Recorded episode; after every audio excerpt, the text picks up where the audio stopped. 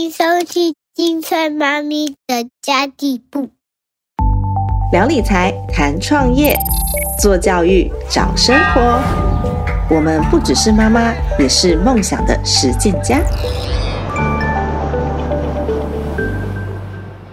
Hello，大家好，我是陪你精算生活、创造理想人生的 Sandy Two。在上一集节目里面呢，我们聊到了拥有三十年教学经验的向兰老师精彩的人生。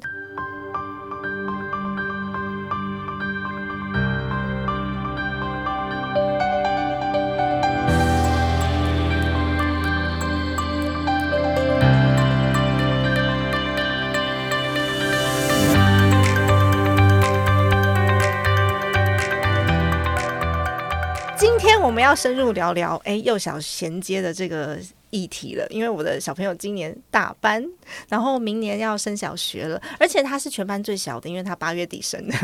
哇，真的又是小小小鲜肉，小小小鲜肉，全班最小只的那一个。可是我一直让他念的都是公立学校。那公立学校老师也知道不太会去教注音符号，那么大部分私校的孩子其实他们可能很小就开始学了，甚至都已经会拼音跟阅读了。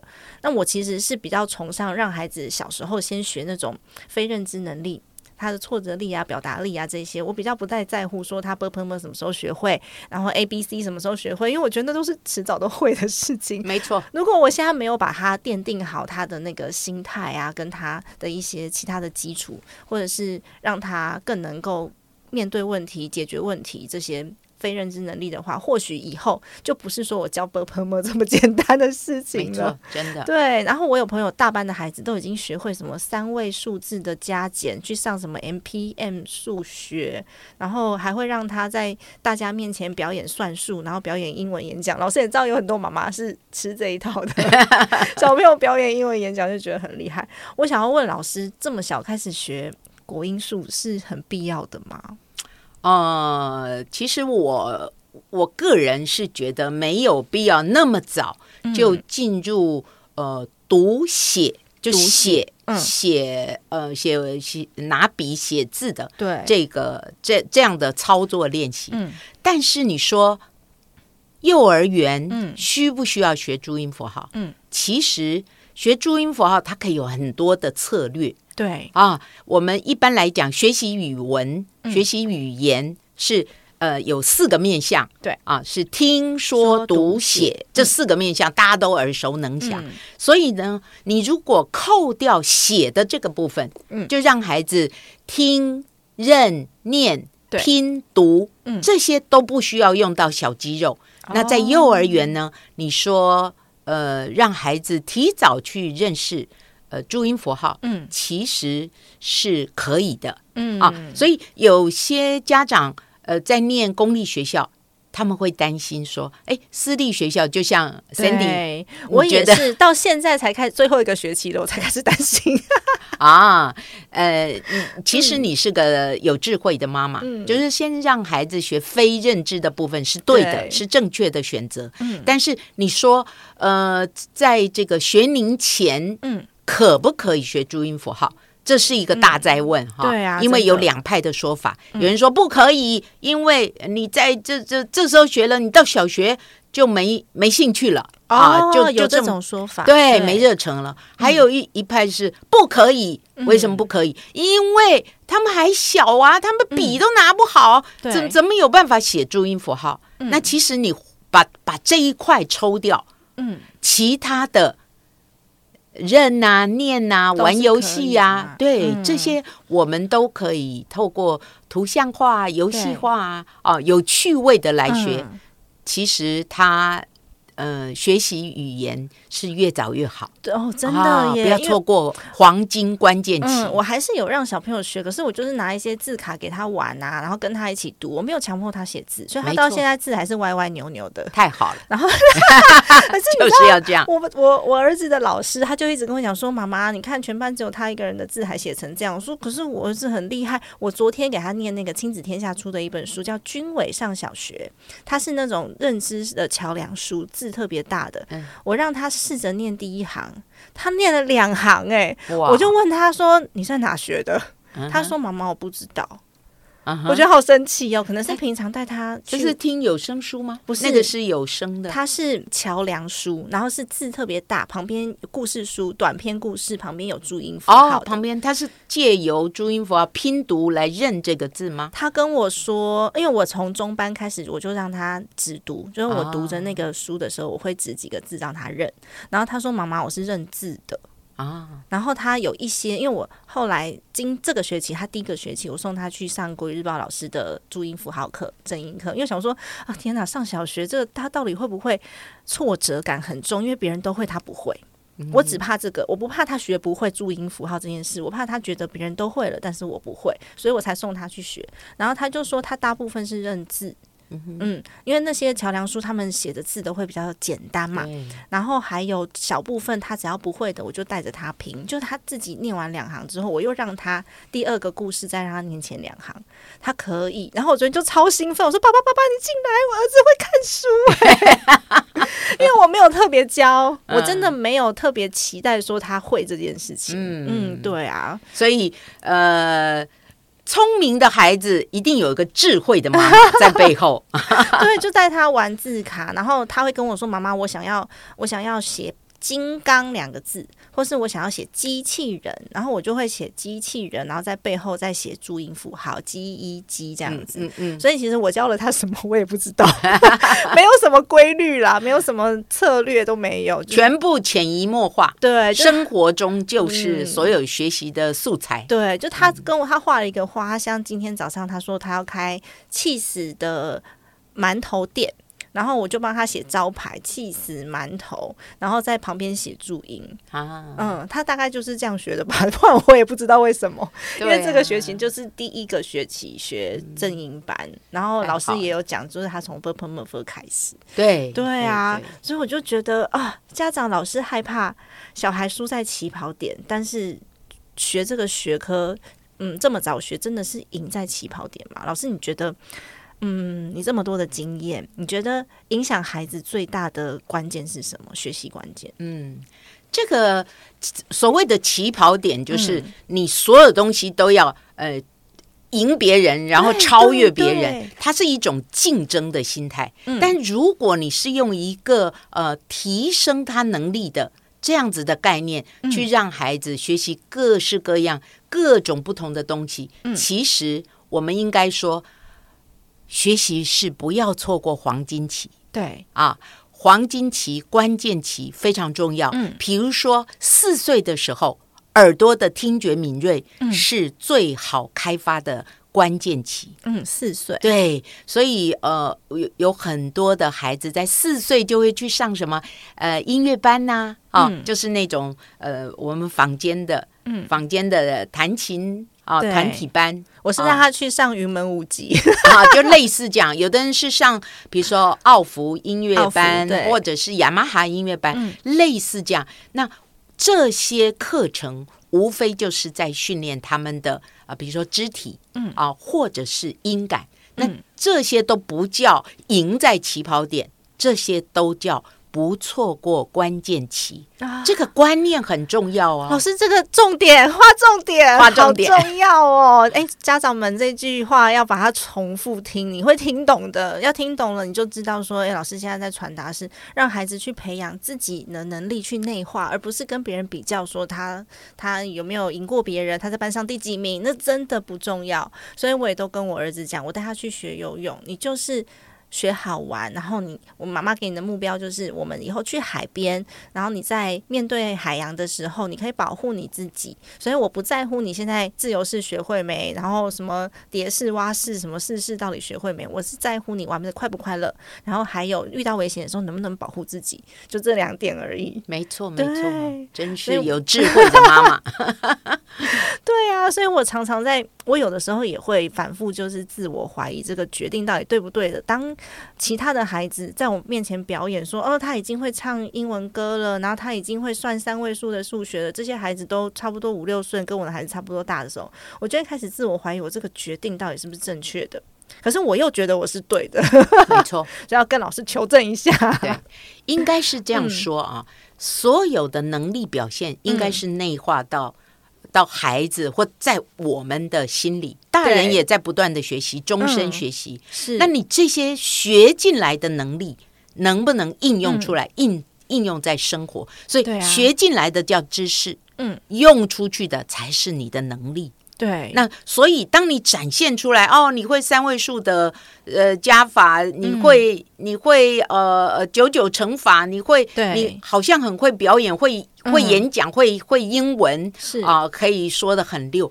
那这有一半是呃可能是家长的、嗯。的这个展现，他想要展现孩子的学习成果，嗯。但是另外一方面，孩子到底喜不喜欢？哦很重要欸，对我今天早上看了、呃 YouTube 一个、一个短影片啊，嗯。不是不是 YouTube，现在很多那个抖音的呃短影音啊，嗯。有一个小朋友呢，他一边哭，然后就一边在 在跳舞，好，一边哭一边做动作啊好可可是动作可以做的很好。但是他不开心，就一边哭一边哭。嗯。那另外又一个画面跳出来说，一个孩子在学呃那个琵琶，对，可是，一边哭、啊掉着眼泪，然后琵琶还可以弹得很好，嗯。可是他完全没有开心的感觉。你知道音乐的乐，另外一个音又念成乐，乐。对吗？嗯。啊，那我们在英文里面，这个弹钢琴叫 play piano。对。Play 这是玩呢、嗯。对吗？所以你的你跟孩子这样子的呃一个说法，你鼓励孩子说啊，你只要开心啊，你把这个能力学到自己的呃身上，那个才是真正属于他的。对啊，所以我们用 play 的心态去陪孩子成长，嗯陪孩子学习，这是对的。真的，昨天嗯晚上他念完那两行注音符号，因为是两个完整的句子。他念完之后，我超级兴奋，找了他爸爸，然后我就问他说：“弟弟，你什么时候学的？”我今天早上又再问他一次，我说：“学校有教吗？”因为我不记得学校有任何的那个教学，还是说你这学期上那个注音符号课有用？他都跟我说没有，妈妈没有，因为他都才刚开始起步嘛，之前都没有学过嘛。他就说：“妈妈，我的脑袋自己想到的。”哇，你脑袋自己想到，你很厉害啊！而且他的表达力非常好哦，他会说：“我的脑袋自己想到的，你看看，脑袋真不容易想易。”到的。嗯，是啊，所以他昨天也跟我讲说，他部分是认字，有可能直读也有用。然后我又在想到，就是华德福的那个体制内也是靠图像记忆先学习认字的，所以。嗯、我我也不知道说我们到底是只读有用呢，还是要先学注音符号有用，还是可以一起？因为我知道现在有的妈妈，我有一个朋友的孩子，他已经到小学三年级了，戒不掉注音符号。嗯哼，他没有办法认那个字，他永远都是读书，他就是他一定要看旁边的注音，当注音拿掉之后，他就不认了。嗯那这个该怎么办啊？一般来说哈，呃，如果是我们体制内的嗯。系统，它是用注音符号来带拼音。对对然后拼了音之后呢，嗯。呃，再去认字，嗯。这这个系统是这样、嗯。啊。可是呢，呃，对孩子来说，这个这个中间的依赖感嗯，会很强。对，对但是如果你是用先认国字，因为嗯。我们的、呃所有的文字，它有它有六类，就像我们小时候嗯。学的六书、是。啊，形呃叫象形、指示、会意、转注、假借啊，类似这样子。嗯。那你可以刚开始的时候学的是象形。对。比如说一个日啊，就是画一个圆圈圈，画一个太阳，嗯太中间点一点、嗯。啊，月就画一个月亮，对。这样来学是快的，嗯。因为对孩子来说，我们用的是打开右脑的嗯。这个、这个图像的感官、啊忆，你去记它就是用图像。可是当你学到很难的时候，嗯啊，比如说“赢”，“哦赢”这个字，你要怎么写啊？你你你要怎么记呀、哦，这很多很多字，它很难的时候。嗯你又不可能去用象形，不能、嗯。不能每一个字都画一个图而且有的图其实不太像，因为我有帮我儿子买那个小行星，也是图像，它就会水啊，旁边就画河流啊，然后慢慢变成现在这个水字，我都会跟他一个一个解释。可是有些真的不太像，对对对，很难解释。因为它是呃从象形可能会到指示。对，啊，指示的意思，比如说你要嗯。画上，只是画一个呃平板的一个一一条线，然后上面有一个点，对。那个就代表上啊，在平板的下面再放一个点，嗯。那对于文字的连接就会比较弱。是。所以，为什么我们在呃教育的系嗯。统里面是希望孩子透过学习符号、学习注音符号来、来学国字。嗯对。它因为你不管学什么什么字，简单嗯。或难，你透过注音的拼读之后，嗯。再连接到旁边那个大大的国字，其实是容易的。甚至呢，你可以不需要老师，是。你学会了注音符号之后，你根本不需要老师，不需要家长，不需要妈妈的陪伴，他可以自己看更难的书。嗯。所以我我的印象里面，我的小学同学三年级哦，我立志当老师，对。他立志当教授，哇，他的志愿比不同。等级的老师，为什么呢？因为他小学三年级，对，他的零用钱买的就是百科全书。嗯，然后他买的百科全书是有注音符号，所以他在看这些百科全书，他根本不需要他爸妈，嗯，爸爸妈妈不在旁边，他可以把百科全书整套看完，嗯所以他已经上知天文下知地理。厉害哦那你说功能在哪里？嗯就是他认识注音符号。嗯所以我常常说，注音符号是为了拼音对呃而准备，对，那拼音是为了字音而准备，嗯那字音呢是为了国字而准备，嗯那国字是为什么？为了阅读而准备。嗯所以我们在这些过程里面，你说先学国字好呢，还是先先学注音好？你说戒不掉看注音符号，对，这个是它的那个 bridge，、嗯它那个衔接过来的。可能时间要稍微长一点点，对，它还嗯。没有到那个立刻转换。像我们现在注音符号都抽掉了，我们还是可以看字，是。那是因为我们刻意练习，嗯。也因为我们反复练习。嗯。所以你现在去餐厅，你会看到哪一家餐厅的 menu 上面是有注音符号？应？该是没有。没有啊，对。除非是什么有特色的嗯。国语日报餐厅啊，类似这样。啊嗯。所以呃，这个部分呢。家长是不用担心的，嗯就说嗯孩子可能戒不掉，呃，认国字一定要看注音符号，就不要急就对对，不着急、嗯。啊，就是他可以这样慢慢衔接过来，因为我们的注音符号是用到小学三四年级，对，然后到了五六年级，注音就会慢慢抽掉，嗯。只有难的字再给你加上一个注音符号，在小学五六年级的课本。它的这个编排的方式，就只有比如说破音字啊，哦，嗯或者是比较难拼读的字，嗯它才给你加上呃哦注音。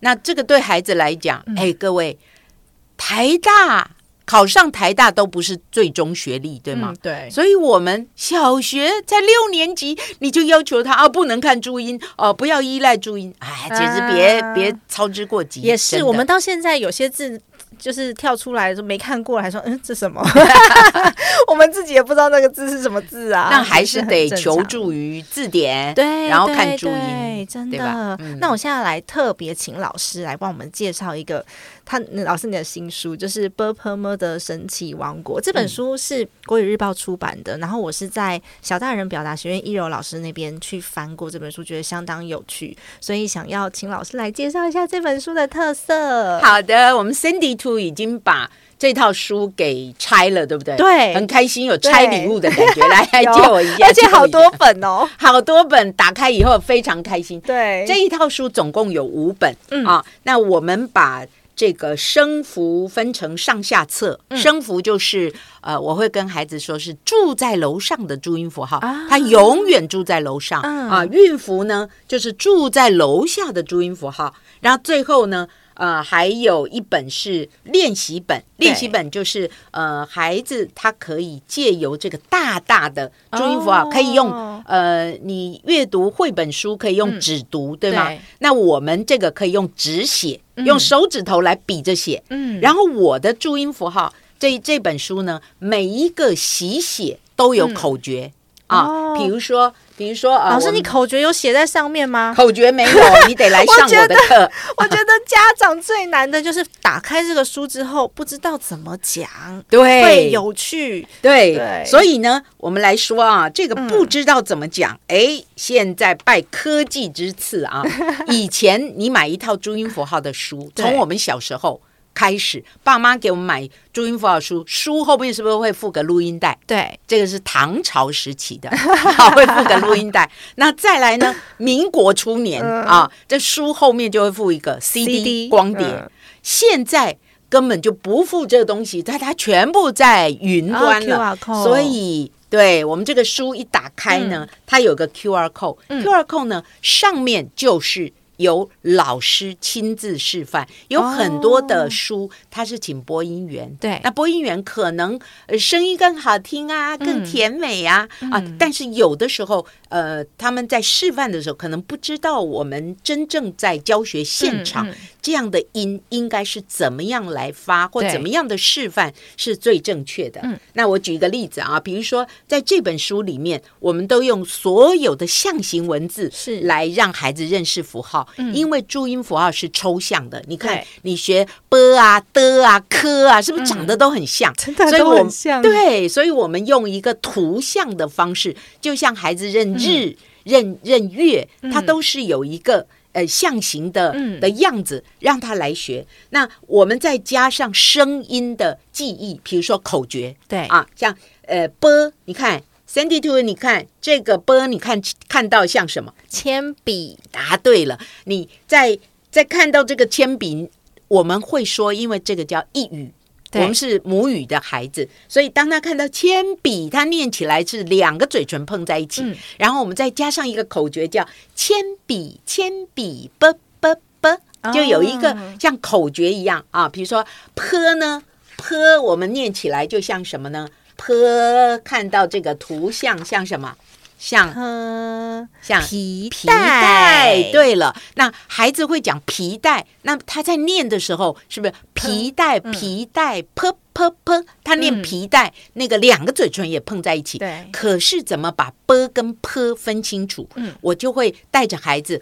皮带的时候，手要放在嘴巴前面。那你念的时候，是不是会气多一点会嗯皮带皮带噗噗噗，对是不是就有一个泼的感觉、嗯啊？所以在我们的教学的过程里面，在你你带孩子认念符号，他就会有一个呃，嗯透过声音、透过图像的方式来学。那比如嗯说“啵”这个字，我们可以带很多语词，这个很多书大概都类似是这样子。没错。可是。哎，写的时候那可就是个大学问了啊！嗯有的时候呢，呃，我们带孩子写，哎，他不知道那个所谓的间架结构，是那我们就可以呃透过口诀来教孩子，嗯呃去控制这个间架结构。比如说我们的 b 啊，b 其实只有一笔画，很多老师在代写注音符号的时候就一带着写，嗯嗯写完这些笔画。那我的口诀是这样。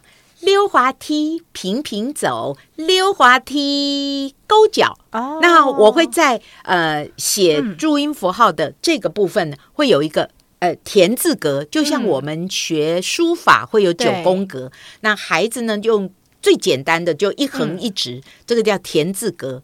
那我会告诉孩子，横的叫做横线叫横贯公路，直线叫高速公路。那你在溜滑梯平平走，嗯溜滑梯溜在哪里呢？溜到了高速公路哦高脚，他就会知道整个字的符号怎么写。对，那我们透过这些呃，比如说语词的认念，它是嗯透过有节奏的方式来认读。哦所以家长可以先把那个 QR code 看熟了，再来带孩子。对，你就扫嗯 QR code 就有这些、对呃语词啊虽啊，然说 QR 的 code 扫进去，小朋友也可以自己看，可是我觉得还是家长一起带的效果会最好。对，会陪着嗯写。然后呢，我们的每一个符号旁边都有一首嗯我自己、自己呃亲自为这个符号所写的儿歌。哦。啊，因为我们透过透过嘴巴的运动，嗯。透过声音的记忆，嗯。可以把你的这个语言学得更好。比如说我们这个啵